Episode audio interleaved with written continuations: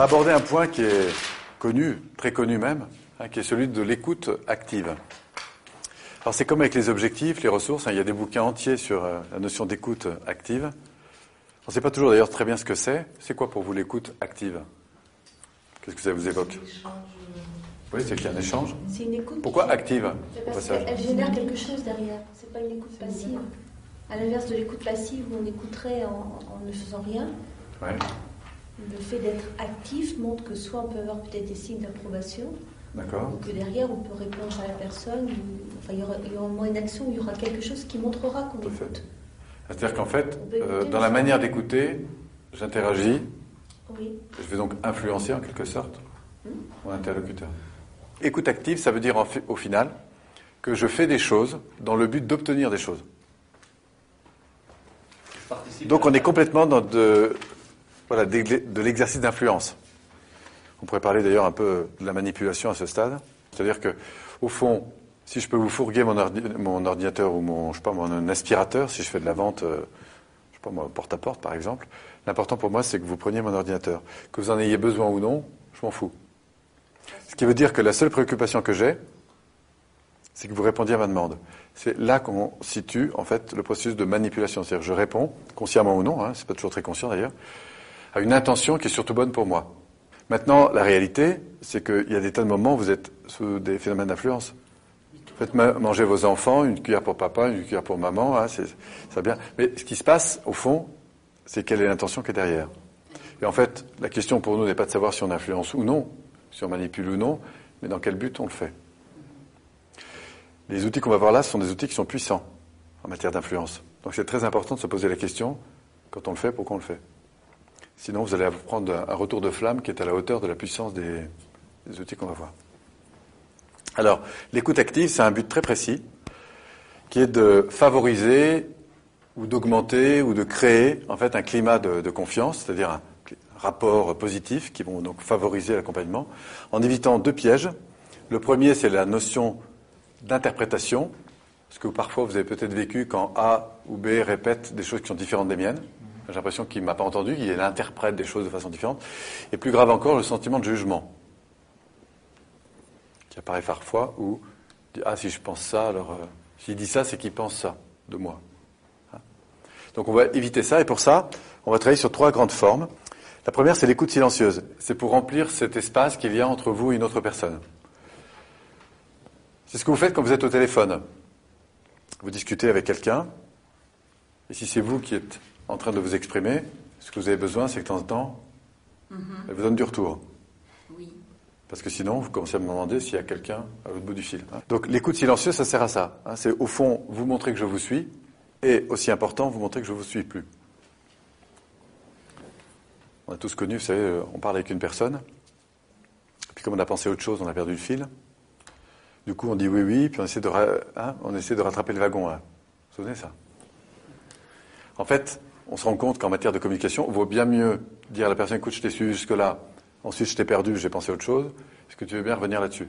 Et là, on s'aperçoit qu'en fait, la personne se prend, se sent, évidemment, davantage pris en compte. Donc montrer que je suis ou montrer que je ne suis plus. Ensuite, il y en a une deuxième, là l'objectif est différent. Alors que là, la personne parle et je lui montre que c'est OK, je suis toujours là, là, elle s'arrête.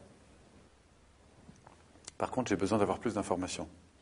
Donc à ce stade, je vais la relancer. Et il y a deux manières de la relancer. Soit de reprendre la fin de la phrase, soit d'aller cliquer sur un mot important, et puis ensuite de faire plusieurs choses. La première, en fait, c'est de maintenir un contact non verbal, de préserver le silence pour laisser l'espace, et de garder un ton, quand je dis un ton, hein, c'est un ton interrogatif, c'est-à-dire sentiment que je suis en train de vous poser une question. Tu es d'accord, Anjory Quand tu dis oui Oui, je suis d'accord avec Quand tu dis que tu es d'accord, tu es d'accord avec quoi exactement? En fait, il faut reformuler la, la question de la personne. Quand tu parles de la personne? Tu penses à qui, par exemple? À l'interlocuteur. D'accord. C'est faire ce que je viens de faire là. Hein. je parle simplement d'une approbation.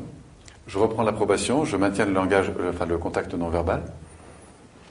Et puis je vais soit reprendre la fin de la phrase sous forme interrogative, soit cliquer sur un mot, un peu comme on clique c'est sur une fenêtre d'un ordinateur pour aller chercher l'image qui est derrière.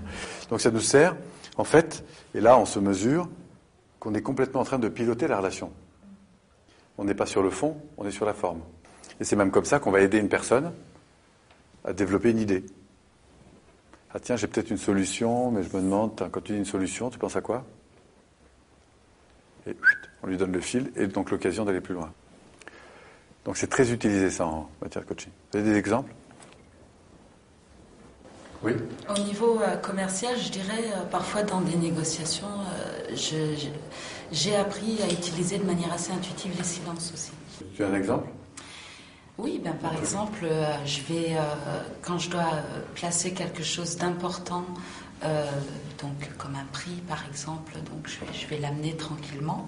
Je vais terminer ma phrase et puis je vais regarder la personne, créer le contact non verbal visuel avec un peu de charme, un petit sourire et attendre la réponse, voir euh, en face effectivement, euh, parce que j'aurais bien cadré ma phrase et tout, utiliser le silence pour prendre comme une approbation.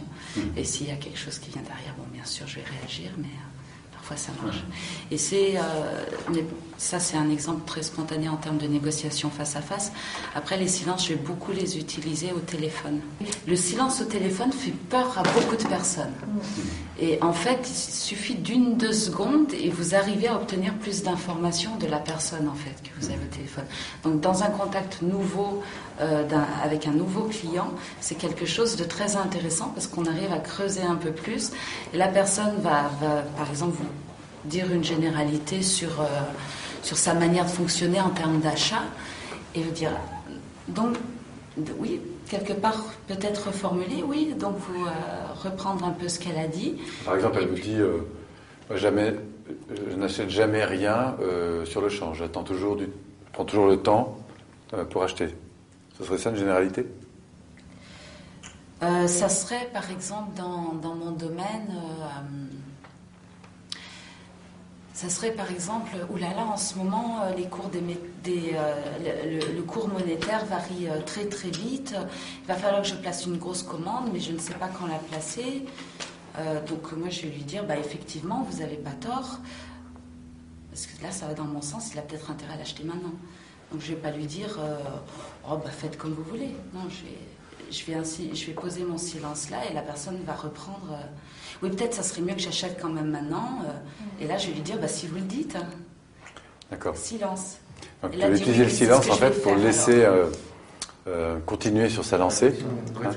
on s'aperçoit que c'est évidemment dans cet espace qu'il crée en fait la suite, ou qu'il approfondit, ou qu'il va chercher d'autres options, etc. Ça correspond. Oui, ça correspond.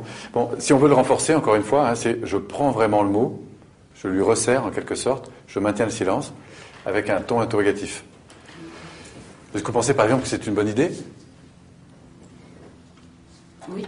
Voilà. Tu sais pas à quoi tu dis oui, mais tu le dis oui. Pourquoi? Parce que je viens de te laisser un espace important avec euh, une attention soutenue pour que tu me répondes. Voilà, bah, c'est exactement ça. Mm. Donc ça, c'est ce qu'on appelle les relances, et c'est évidemment très utilisé euh, dans l'accompagnement et on peut le dire d'une manière générale dans la communication. Enfin, on a la troisième forme, Là, le but, c'est de stopper.